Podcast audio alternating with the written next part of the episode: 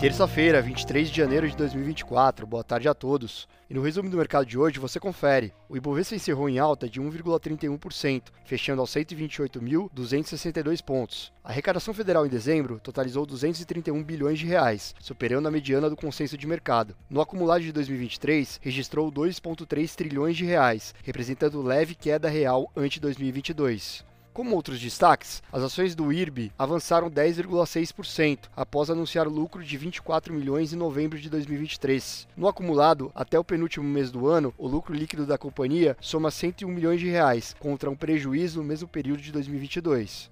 As ações da Lavi ficaram em baixa a maior parte do pregão, mas fecharam em terreno neutro após divulgação da prévia operacional do quarto trimestre de 2023, onde a companhia alcançou o recorde trimestral de lançamentos, na casa dos 907 milhões de reais. No entanto, as vendas líquidas recuaram 16% na comparação com o mesmo período do ano anterior. O dólar à vista às 17 horas estava cotado em R$ 4,96, em queda de 0,64%. Indo para o exterior, as bolsas asiáticas fecharam novamente sem direção única. No Japão, o Banco Central local manteve inalterada em menos 0,1% a taxa de depósitos de curto prazo. Em entrevista, o presidente da entidade afirmou que o país está próximo de alcançar a meta de inflação saudável, podendo assim considerar um encerramento do ciclo de relaxamento monetário. Na China, os investidores reagiram de maneira positiva à notícia na imprensa de que Pequim deve lançar em breve um pacote de cerca de 2 trilhões de yuans para estabilizar o mercado de ações.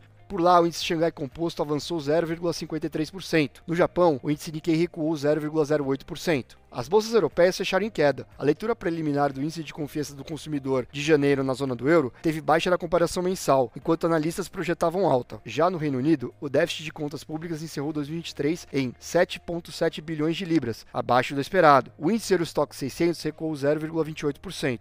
As bolsas americanas fecharam mistas. Na sessão de hoje foi observado alta dos rendimentos dos treasuries longos, após a maior parte do mercado passar a precificar cortes de juros pelo Fed apenas em maio, penalizando assim os ativos de risco. Entre os indicadores, o índice de manufatura do Fed de Richmond de janeiro recuou além do esperado, acumulando o terceiro mês consecutivo de baixa. O Nasdaq teve alta de 0,43%, o S&P subiu 0,29% e o Dow Jones fechou em queda de 0,25%. Somos do time de estratégia de investimentos do BB e diariamente estaremos aqui para passar o resumo dos mercados. Uma ótima noite a todos.